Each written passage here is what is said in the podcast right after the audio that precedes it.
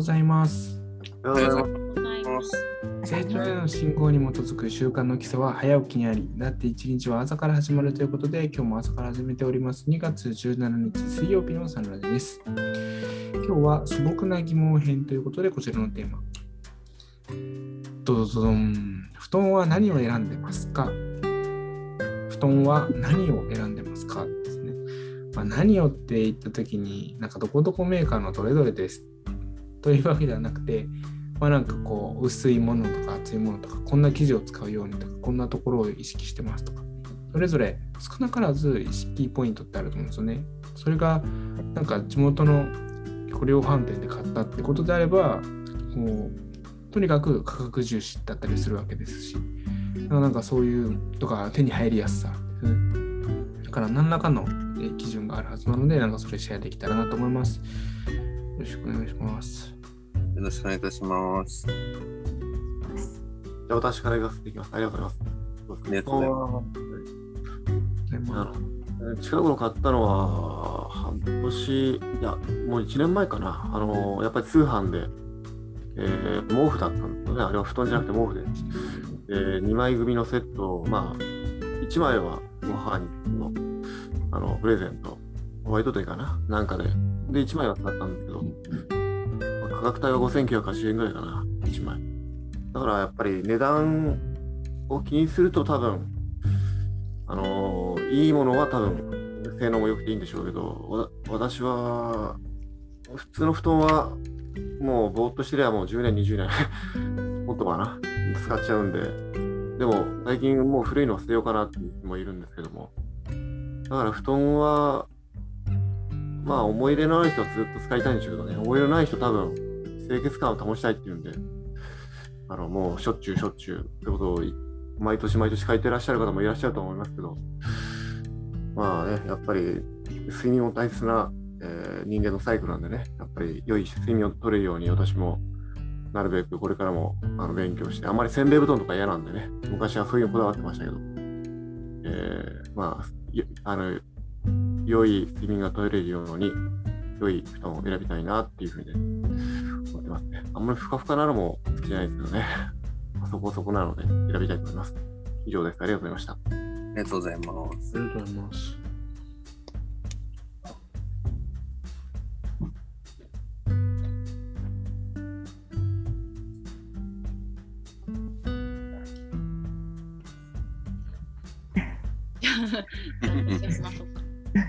したこだわりはございませんが。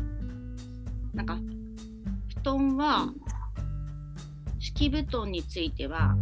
洗えるものにしてます。丸洗いできる布団っていうやつなんですけど、あの、だから、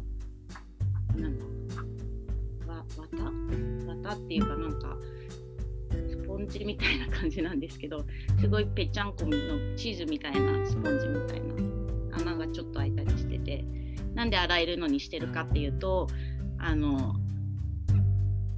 猫がちょっと 粗相をよくしちゃっていて最近あんまないんですけどあのなので洗えるのとあと子供が鼻血をよく出すんです。なので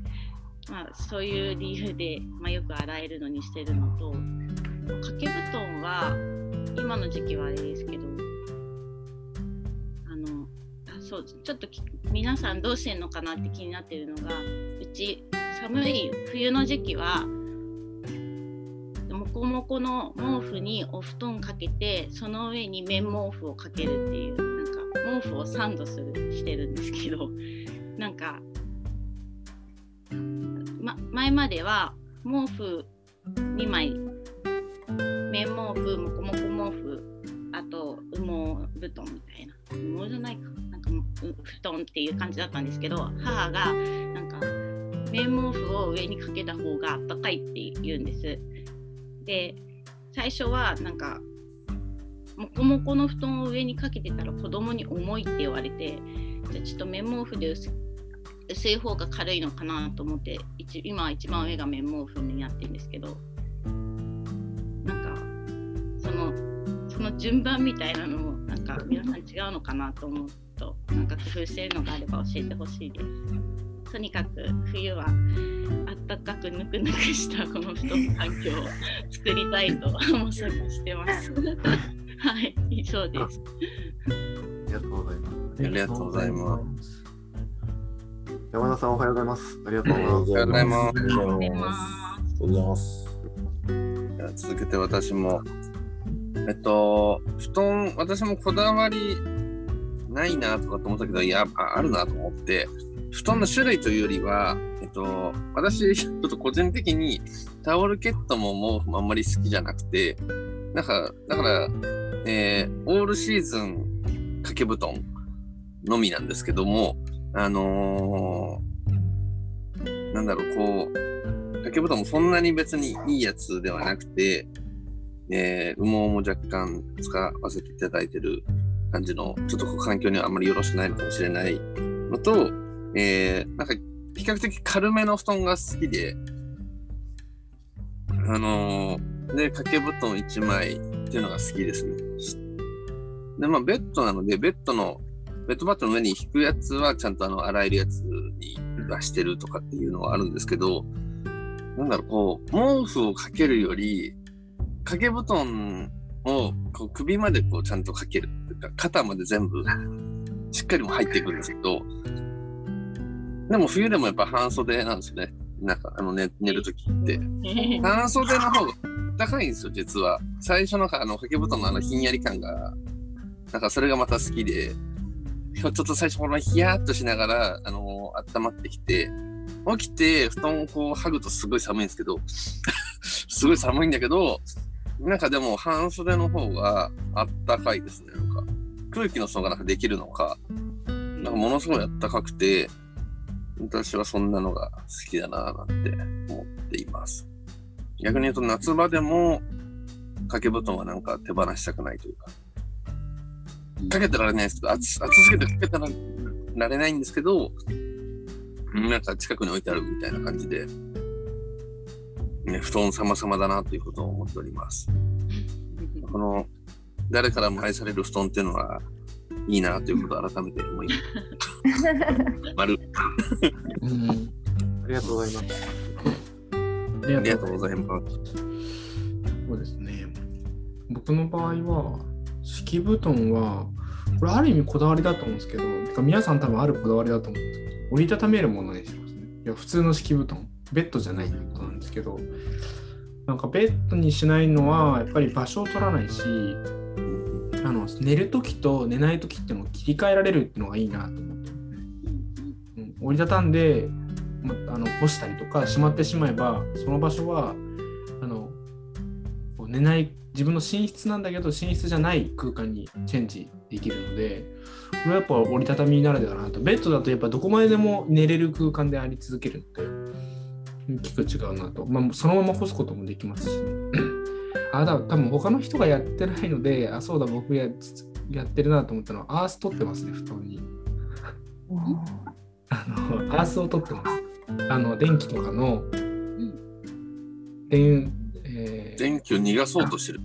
そうですそうですそうです、うんうんうん多分冷蔵庫とか洗濯機とかは皆さんアース絶対ついてると思うんですけど、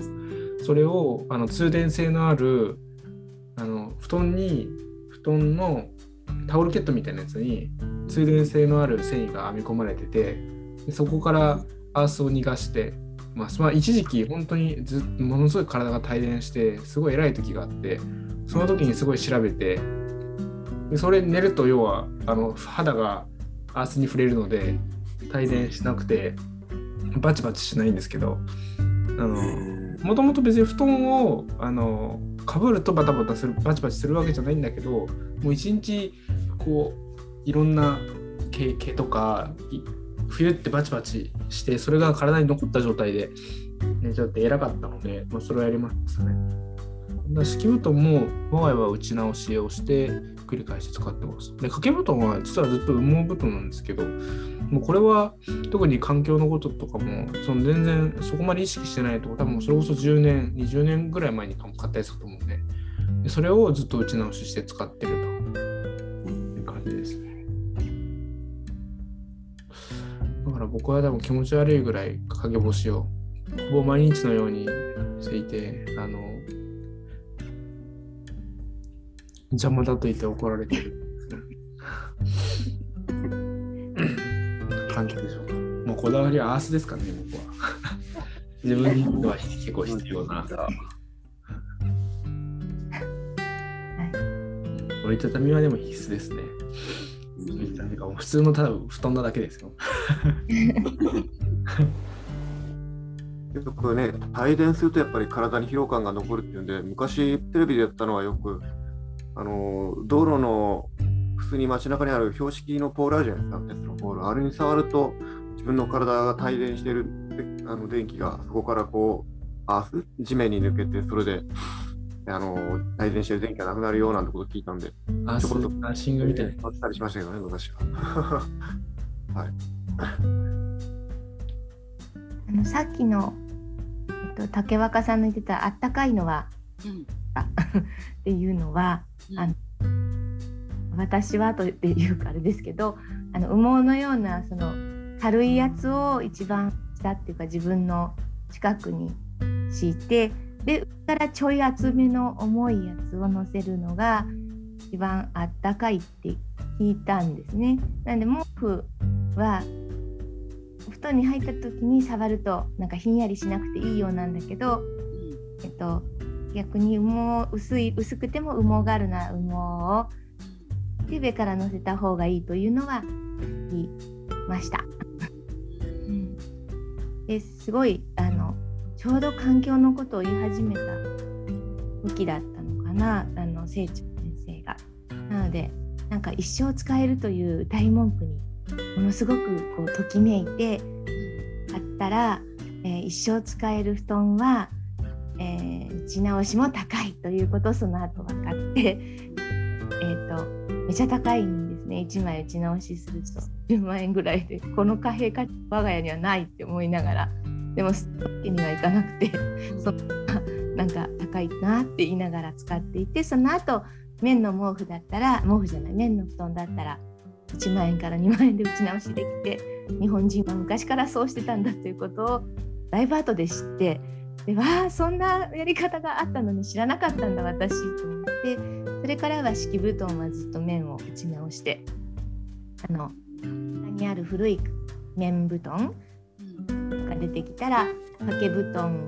だったやつを例えば打ち直して敷布団にして敷布団の後は座布団みたいなものにするとかなんかその順番がだんだん柔らかいのから硬くてもいいものにしていくとかそういうのを布団屋さんで聞いてなるほどと思って、えーそういうサイクルに組み込んでやったりしていますが。でもとあるお布団屋さんによると えっ、と羊毛の方が持ちがいいんですって。なのでそうか持つのがいいのかうんどっちがいいんだろうって。思いながら。でも捨てることがやっぱりすごく負担をかけるから まあ打ち直しだと思って。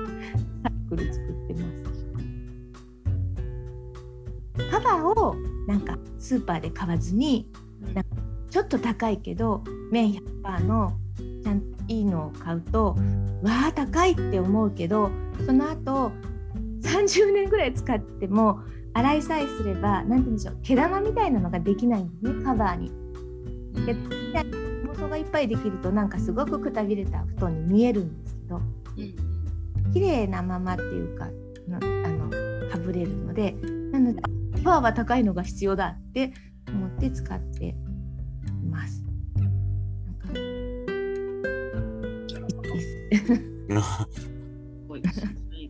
毎日使うからうん長持ちするのも素材が大事です。って思ってね。いろいろあるんじゃないですかね。長持ちさせるとか、環境にいいとかもいろいろあるんじゃないですかね。うちは分かりませんけど、何、綿が何パーセントでとか、ウールが何パーセントかって、今まだ敷いてるんで見ようと思ったんですけど、ラベルが見つかりませんでした。まあね、あの、でも、あの、なんでしょうね。なんか、もう掛け布団はあったかいですから、まあ多分羽毛布団かなんかかなとは思ってはいるんですけど、なんか高橋さんがさっき言ってた、そのやっぱり環境に優しいもののその布団を選んでいきたいということですかね。そんな感じでしたら、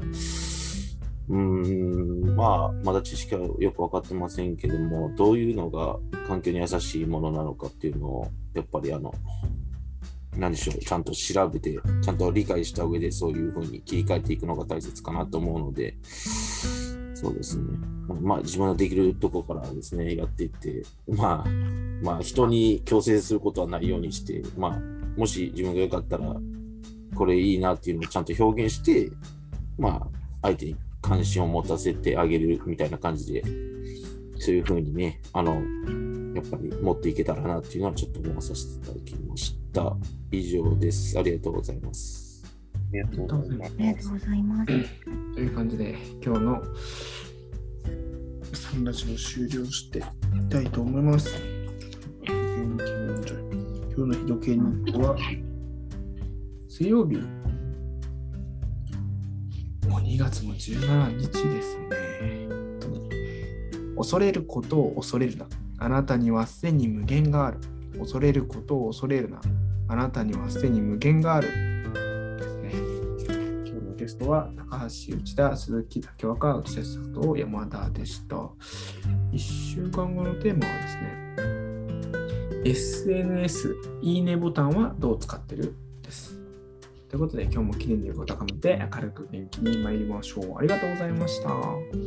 りがとうございました。